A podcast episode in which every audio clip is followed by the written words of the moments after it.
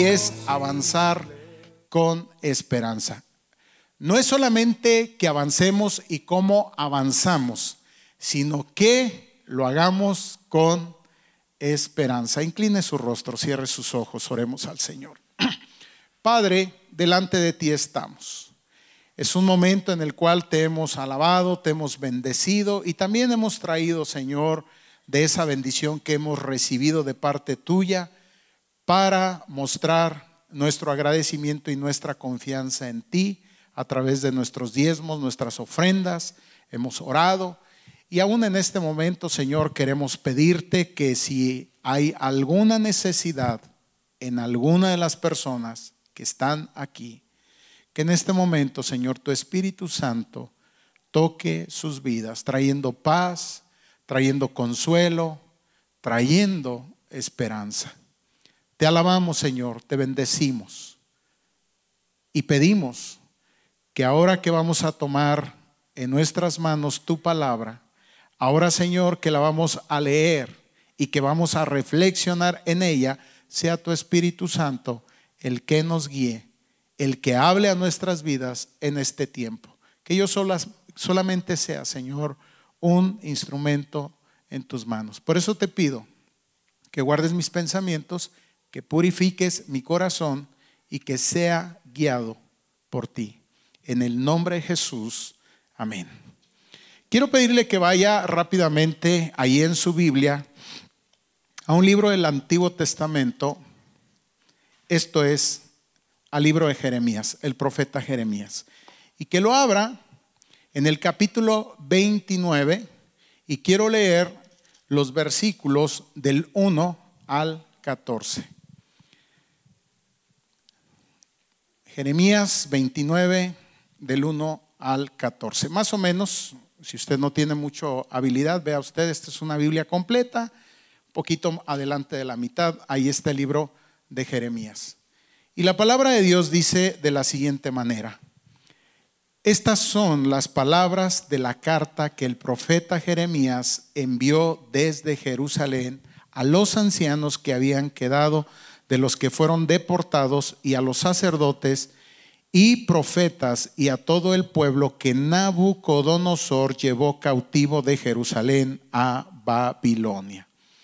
Después que salió el rey Jeconías, la reina madre, los cortesanos, los príncipes de Judá y de Jerusalén, los artífices y los ingenieros de Jerusalén, por mano de Lasá, hijo de Safán, y de Gemarías, hijo de Hilcías, a quienes envió Sedequías, rey de Judá, a Babilonia, a Nabucodonosor, rey de Babilonia. Decía, así dice Jehová de los ejércitos, Dios de Israel, a todos los de la cautividad que hice deportar de Jerusalén a Babilonia. Y aquí ya hay un primer punto entendemos que había venido una nación para llevar cautivo a Israel. Esta nación era Babilonia y su rey Nabucodonosor. Y algo que dice aquí muy importante es que no es Babilonia ni es Nabucodonosor quien ha llevado a su pueblo al pueblo de Dios a la cautividad, sino escuche usted, es Dios mismo. Así dice Jehová de los ejércitos, Dios de Israel, a todos los de la cautividad que hice, dice él, deportar de Jerusalén a Babilonia. ¿Qué quiere decir? Que Dios es un Dios soberano. Él es quien controla los tiempos y las edades, los sucesos, los acontecimientos y todo tiene que ver con su plan, su propósito, que en ocasiones nos resulta difícil entenderlo, sin duda alguna. Lo veremos. Y les dice,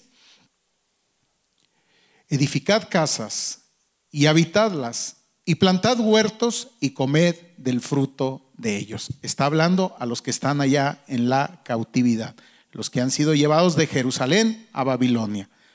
Casaos y engendrad hijos e hijas, dad mujeres a vuestros hijos y dad maridos a vuestras hijas, para que tengan hijos e hijas, y multiplicaos ahí y no os disminuyáis.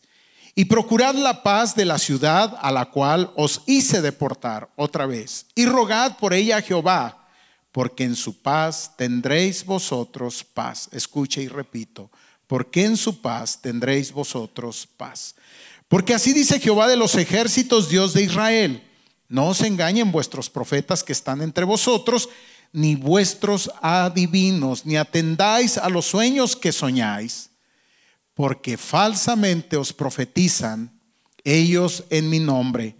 No los envié, dice Jehová, porque así dice Jehová, cuando a Babilonia se le cumplan setenta años, yo os visitaré y realizaré sobre vosotros mi favorable promesa de haceros volver a este lugar. Entonces, ¿cuál era la promesa del Señor? Hacerlos regresar a Jerusalén. Esa es la favorable promesa de Dios en ese momento para su pueblo. Y les dice en el versículo 11, porque yo sé los pensamientos que tengo acerca de vosotros, dice Jehová, pensamientos de paz y no de desgracia, para daros un porvenir y una esperanza.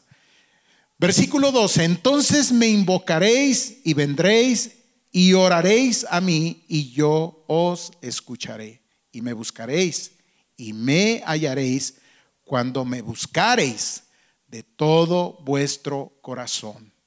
Versículo 14, y seré hallado por vosotros, dice Jehová, y haré volver vuestra cautividad y os reuniré de todas las naciones y de todos los lugares a donde os arrojé, dice Jehová, y os haré volver al lugar de donde os hice llevar cautivos.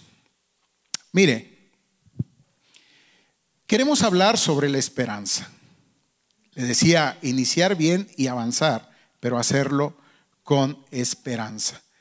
La palabra esperanza, que está traducida del hebreo, usted sabe que la Biblia está escrita principalmente en dos, dos lenguas, en hebreo y en griego. Bueno, en el hebreo la palabra que es traducida como esperanza hace referencia a algo por lo que se espera.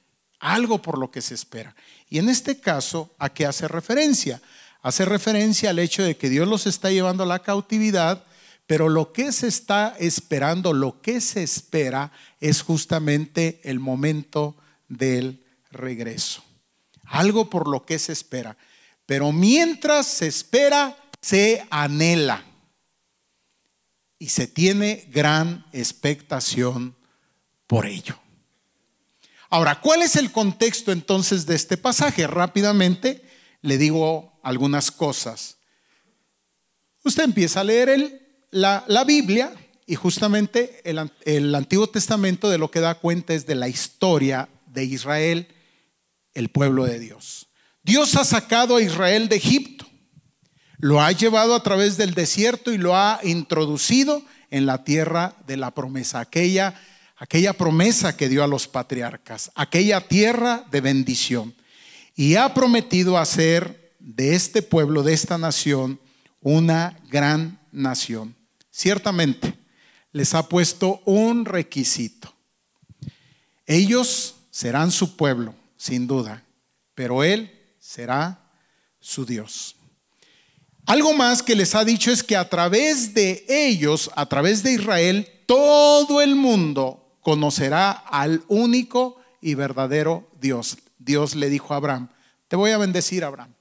Pero no solamente voy a bendecir a ti, sino que a través de ti voy a bendecir a todas las familias de la tierra. Conocerán que yo soy Dios. Otra condición que les pone es, deberán mantenerse fieles a su pacto y a su ley. ¿Qué ha ocurrido?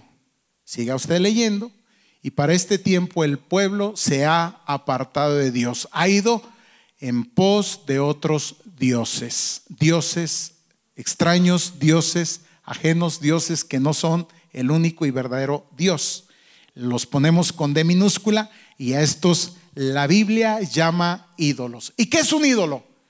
Todo aquello que ocupa el lugar de Dios sin ser Dios en el cual el hombre, la mujer, los pueblos, las naciones depositan su confianza. El Señor les ha advertido, vuélvanse. Antes de Jeremías ha enviado profetas y les ha dicho, vuélvanse a mí. Vuélvanse a mi ley, regresen a mi pacto. De otra manera, voy a traer un juicio sobre mi pueblo. Y este es el castigo que traigo para ustedes, que tengo para ustedes. Sí, escuchó usted bien, castigo. La Biblia dice en Hebreos que Dios al que ama disciplina y también que castiga al que recibe por hijo. Y entonces les dice, traigo un juicio sobre ustedes. Van a ser llevados cautivos, van a ser llevados como pueblo, van a ser llevados a una nación. Y ahí van a estar esclavos por un tiempo. Y ahí yo voy a tratar justamente con ese corazón que se ha endurecido. ¿Qué es el problema del hombre? No solamente se aleja de Dios, sino que cuando se aleja de Dios, el corazón se endurece. Y entonces no escuchamos ya la voz de Dios. Entonces Dios tiene que ah, utilizar recursos, echar mano de situaciones, de circunstancias para tratar con su pueblo. Pero también les dice, no por esto mis planes respecto de ustedes han cambiado, no, siguen siendo los mismos que desde el principio.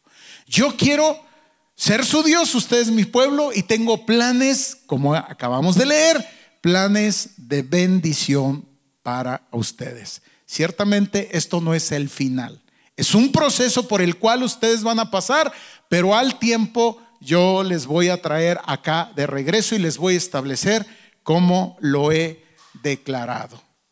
Entonces es un momento difícil para Israel, pero una vez más su pueblo debe aprender a mantener la confianza en su Dios.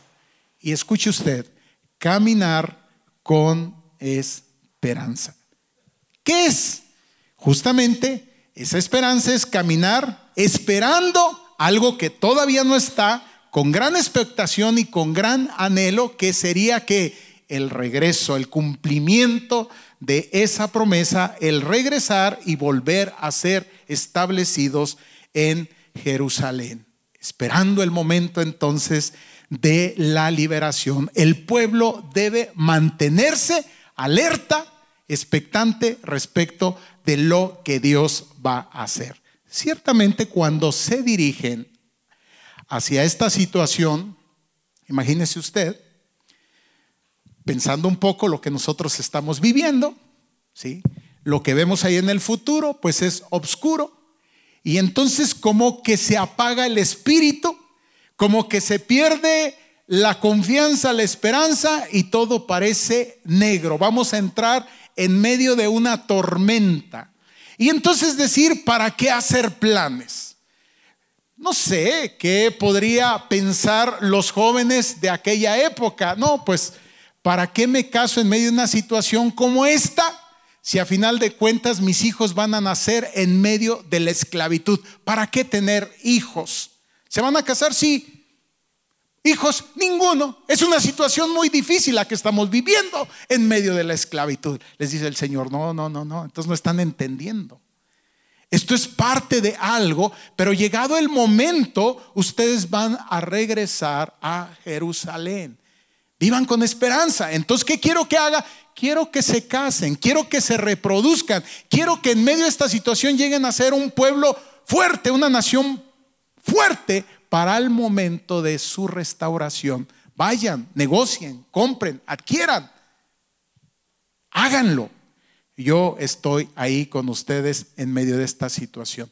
Por eso les decía que mientras cantábamos estos cantos, eh, a mí me encanta, eh, viene a mi vida un quebranto y digo, Señor, verdaderamente tú estás en medio de tu pueblo y no sé tú, pero en medio de lo que estamos viviendo, eso a mí me trae confianza, me trae esperanza. ¿No? Entonces empiezo a, a mostrarme expectante y anhelando el momento de nuestra restauración plena. El momento en el cual lo que Dios ha prometido se cumplirá. ¿Y sabe qué es lo que ha prometido? De eso hemos estado hablando. La última meta es cuando yo llegue delante de su presencia. A la nueva Jerusalén. Mientras tanto, pues estamos ahí, no sé, a lo mejor en Babilonia, no sé, a lo mejor viviendo un tipo de esclavitud. Hoy se habla de otros tipos de esclavitud, financiera, económica, social, no lo sé, pero el Señor ha prometido que está con nosotros cada día. ¿Por qué traigo este pasaje entonces acá? ¿Por qué, ¿Por qué estamos reflexionando sobre esto? Déjeme decirle que hoy nosotros a través de Cristo hemos sido sumados al pueblo de Dios. Hasta cantamos, somos el pueblo de Dios, ¿no es cierto? Pablo en sus cartas dice que nosotros pertenecíamos, éramos parte de otro árbol. Eh, Israel eh, presenta esta imagen, o sea, era, era, era un árbol, nosotros los gentiles éramos otros, otro árbol, y que fuimos tomados y que fuimos injertados, y que ahora ya formamos parte de este pueblo. ¿Qué quiere decir? Entonces que si nosotros aprendemos cómo Dios ha tratado con Israel, podemos entender cómo Dios trata con su pueblo, cómo Dios trabaja con sus hijos, cómo Dios trata con su iglesia.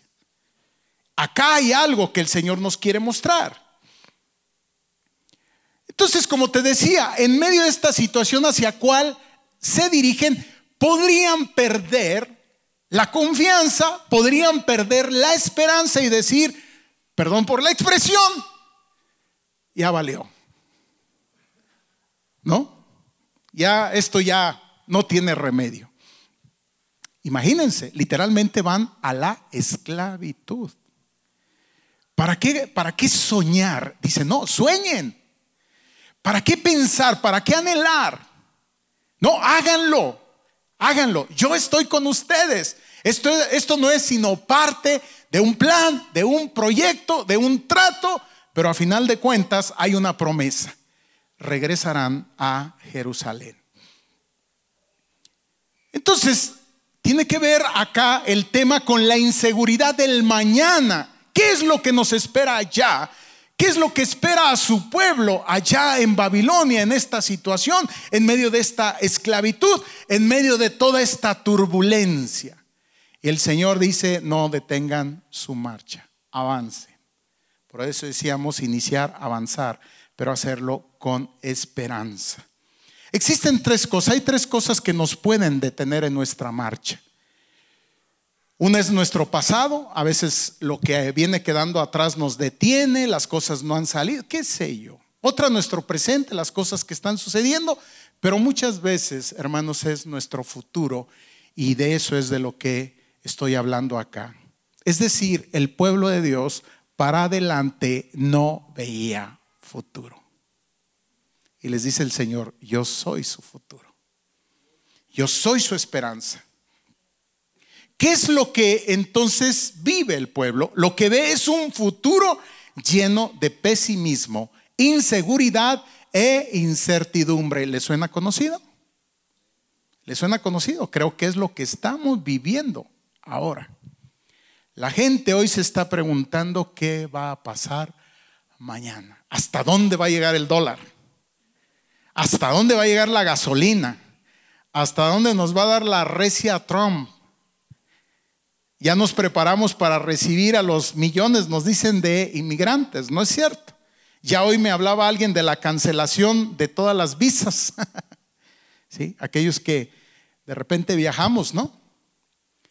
Y entonces comenzamos, entramos quizás como el pueblo de Dios justamente en medio de esta inseguridad y en medio de esta incertidumbre. ¿Por qué? Porque probablemente hemos puesto nuestra confianza en estas cosas y ese es parte del problema. El Señor dice, no pongan su confianza en estas cosas, pongan su confianza en mí. Es decir, necesito que vean más allá de las circunstancias, que vean más allá de lo que van a vivir. Y eso se llama fe. La fe es lo que ve, la fe es lo que ve más allá de lo que se está viendo. Pero veremos que la esperanza es lo que nos permite avanzar de manera segura. Es lo que nos permite avanzar de manera segura. Entonces la gente se está preguntando todo esto. Hay personas, yo me dedico a la enseñanza y dicen, bueno, ¿para qué eh, estudiar si cuando termine no voy a tener un trabajo donde desarrollarlo? ¿Para qué casarme y voy a traer a mis hijos acá a sufrir? Y los que ya tienen trabajo y tienen una familia dicen, ¿y si me quedo sin trabajo, qué va a pasar? ¿Qué va a pasar en medio de todo esto? ¿Qué va a pasar con mi casa? ¿Qué va a pasar con con todo aquello que he adquirido. ¿Qué quiere decir aquello en lo cual hemos puesto nuestra seguridad? Imagínense, literalmente el pueblo de Dios se estaba quedando sin nada y estaban siendo llevados esclavos. En fin, un sinnúmero de preguntas que enredan nuestra mente y que nos hacen titubear. Debido a esa zozobra, a esa tormenta que se genera, entonces las personas dicen, ok, vamos a ir allá, pero tratemos de pasar por, eh, por esa situación amarga en medio de esa turbulencia y hagámosla, hagámoslo de, un de una manera rápida. Es nuestra tendencia, ¿no? digo, ¿a quién le gusta padecer? ¿A quién le gusta sufrir? Y entonces, ok, eh, ok, ok, estamos yendo a Babilonia. Tratemos lo más rápido posible de salir de esa situación. Busquemos la manera de hacerlo. Necesitamos acá profetas, necesitamos economistas, necesitamos líderes que nos digan cómo podemos salir rápido de esta situación. Y les dice el Señor, no, no, no, no, no, no, no, no, no. Justamente es parte del conflicto, parte del problema que ustedes empiezan a buscar y a poner su confianza en otras cosas, menos en mí. ¿Qué les voy a enseñar en Babilonia? Les voy a enseñar que yo soy el Dios verdadero y que pongan su confianza solamente en mí. Y entonces dice, van y buscan adivinos, van y buscan brujos, van y buscan quien les lea las cartas, van y buscan Van y buscan y buscan y buscan, pero menos me buscan a mí. Y por cierto, estos adivinos vienen y les hablan de la prosperidad. Decláralo en el nombre del Señor. Y no se concede. Dice el Señor, yo no he mandado a ninguno de estos. Van a ir y se van a chutar 70 años en Babilonia. Pero no se preocupen, yo los voy a regresar de allá. Sí, porque queremos que las cosas pasen rápido. No queremos sufrir.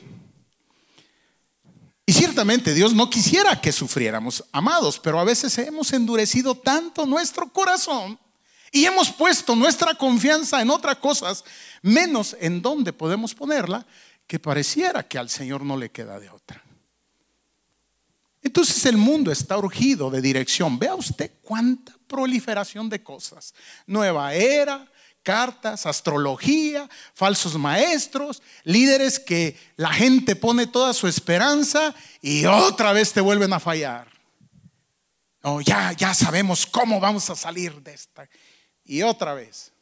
Y te dicen que ya se acabó la, la gallina de los huevos de oro Y viene el Señor y les dice, mis planes para ustedes no han cambiado.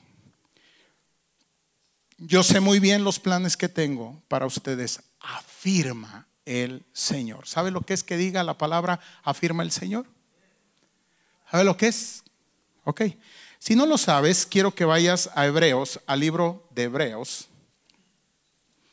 Y con esto ya casi ando terminando. Muy breve. En el capítulo 6, versículo 18 en adelante, para que entiendas, para que tengas claro esto que en lo personal a mí me da esperanza, me da confianza. Dice a partir del versículo 18, lo voy a leer en la versión internacional. Creo que el lenguaje es más sencillo y nos va a ayudar a entenderlo mejor. Si lo tiene Reina Valera, ahí está bien. Lo hizo así para que mediante la promesa, escucha, mediante la promesa y el juramento, que son dos realidades inmutables. ¿Qué es inmutable? Que no cambia. Dios es el mismo ayer y por todos los siglos. Y lo que Él ha declarado, amados, se cumplirá. Se cumplirá. Y sigue diciendo, lo hizo así para que mediante la promesa, lo que él prometió, y lo juró, que son dos realidades inmutables en las cuales es imposible que Dios mienta.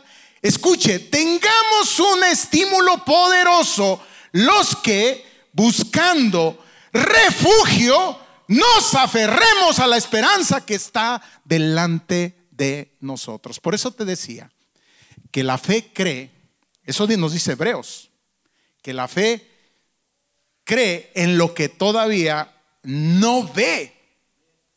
Es decir, ves lo que está allá, lo que Dios ha declarado. Eso es la fe. Es pues la fe, la certeza, escucha, de lo que se espera, la convicción de lo que todavía no se ha visto. Eso es la fe. Pero escucha lo que es la esperanza. Escucha, esto me gusta mucho. Y sigue diciendo, buscamos refugio, nos aferramos a la esperanza que está delante de nosotros.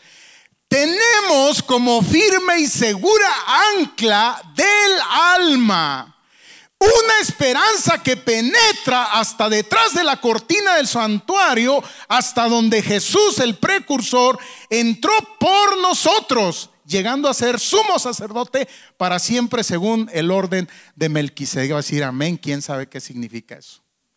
Te lo voy a poner en estas palabras. Espero que a mí me ayudó a entenderlo. Ok, la fe es creer lo que todavía no veo. Ok, pero la esperanza dice que es como un ancla. Veámoslo así. ¿Conoce, sabe lo que es un anzuelo? Ok, piensa que el Señor, desde el lugar, Jesús, ese sumo sacerdote, ese que nos ha prometido la victoria en medio de cualquier situación, ese que dijo, no temas, manada pequeña, yo estoy contigo. A mi Padre le ha placido entregarte el reino. Tú vendrás a mi presencia. Tú vendrás a esa Jerusalén. Tu vida, tu eternidad en mí está segura. Lanza un anzuelo y te lo clava en el corazón, así literalmente. Y tú te afianzas a la cuerda y entonces estás creyendo estás expectante, estás anhelando y mientras avanzas te estás tomando de esa cuerda que es la promesa, que es la promesa de lo que Dios prometió. Dice con juramento. ¿Qué significa esto, hermano? Sigue leyendo la palabra y tú verás que efectivamente a los 70 años Israel regresó. ¿Qué significa esto? Que tu vida está segura en Cristo, que tu vida está guardada en Él.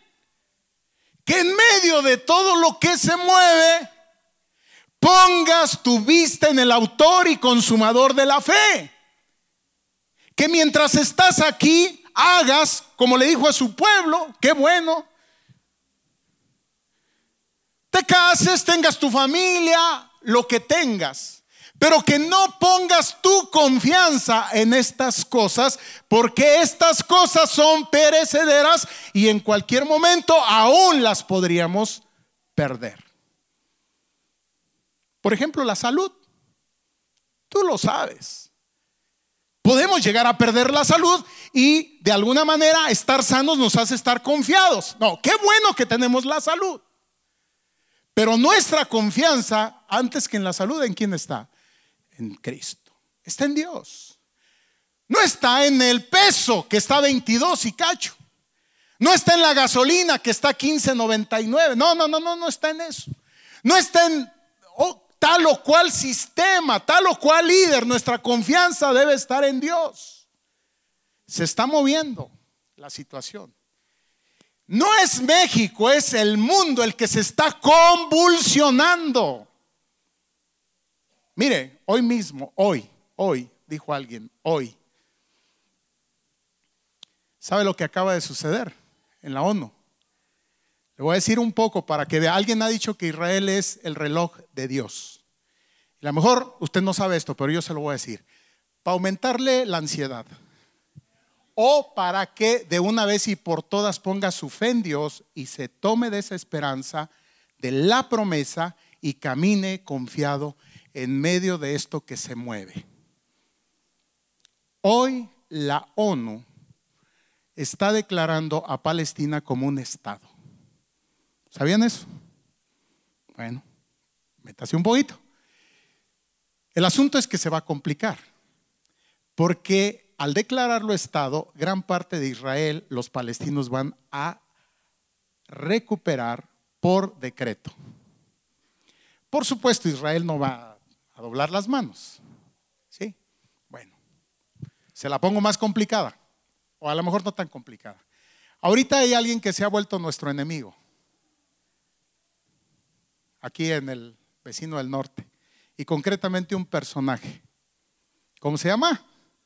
Donald Trump. ¿Sí? Ok, ¿sabe lo que ha dicho Donald Trump? Donald Trump se ha declarado abiertamente, francamente, contrario a Obama. Obama fue el que facilitó todo este proceso para que ganara esta situación eh, palestina, eh, alianza con los árabes y todas estas cosas, ya ve, a todo lo que se le acosa a Obama. Lo complicado que es el mundo, es lo que le quiero mostrar.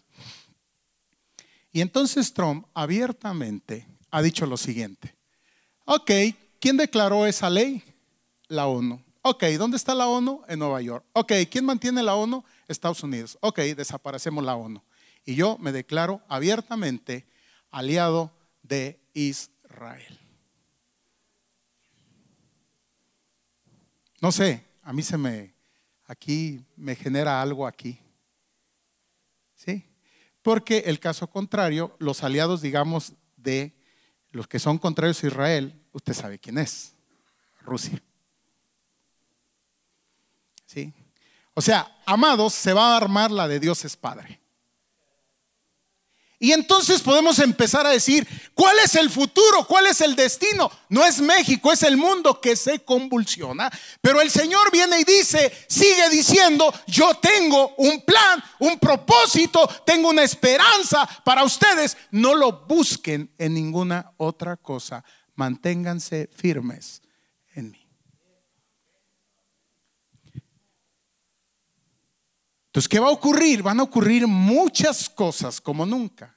El mundo se está convulsionando, marcando. Otro momento hablaremos de eso, los tiempos proféticos, lo que se está cumpliendo, lo que se está sucediendo. Y esto tiene que ver con algo, con el regreso, el cumplimiento de la promesa dada por Dios.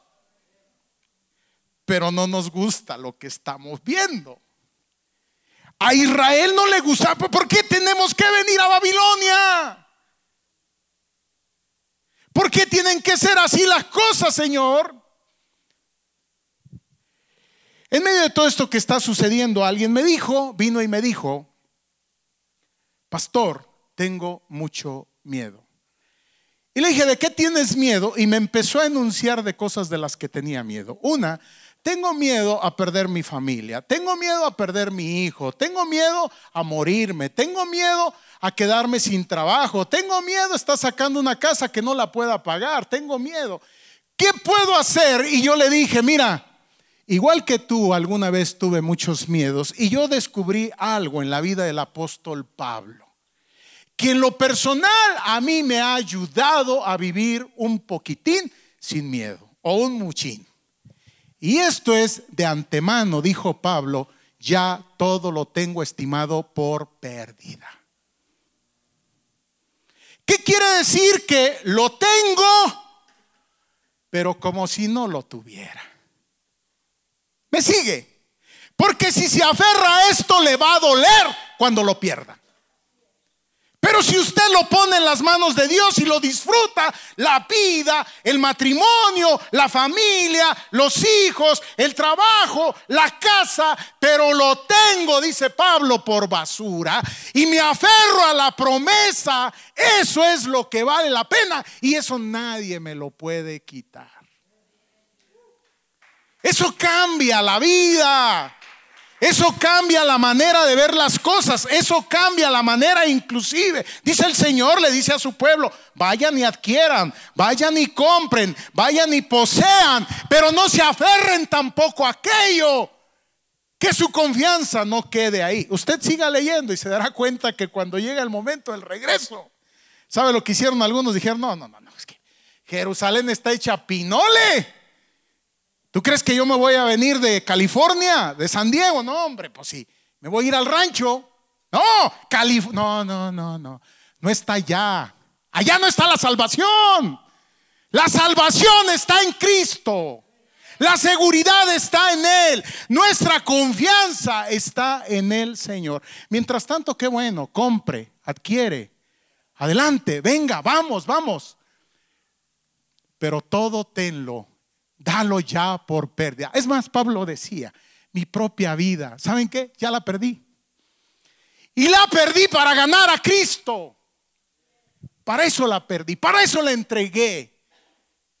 Señor, lo que quieras entonces hacer con mi vida. ¿Me vas a hacer un empresario exitoso? Amén. Para la gloria de Cristo, para el reino de Dios. Voy a ser un profesional exitoso. Amén. Para la gloria de Dios. Pero mi confianza no está Debemos avanzar y debemos hacerlo con esperanza en el cumplimiento de la promesa. Póngase de pie. Y vamos a orar. Y si usted tiene miedo, no tenga miedo. El Señor está en medio de nosotros. Amén. El Señor está con nosotros. Levante sus manos al cielo.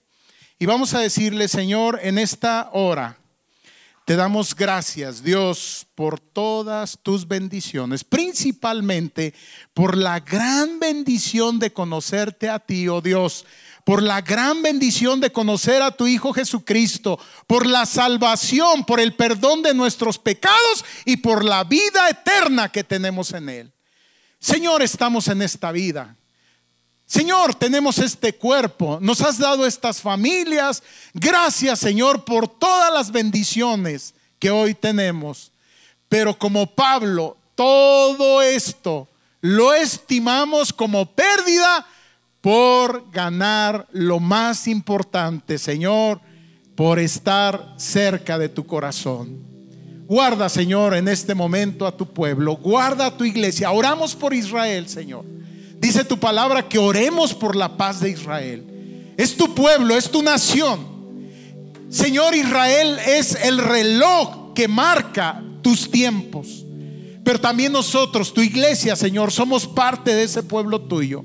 En esta hora te pedimos en el nombre de Jesús que guardes a tu iglesia. Tú dijiste Jesús, no teman manada pequeña. A vuestro Padre le ha placido entregarles el reino.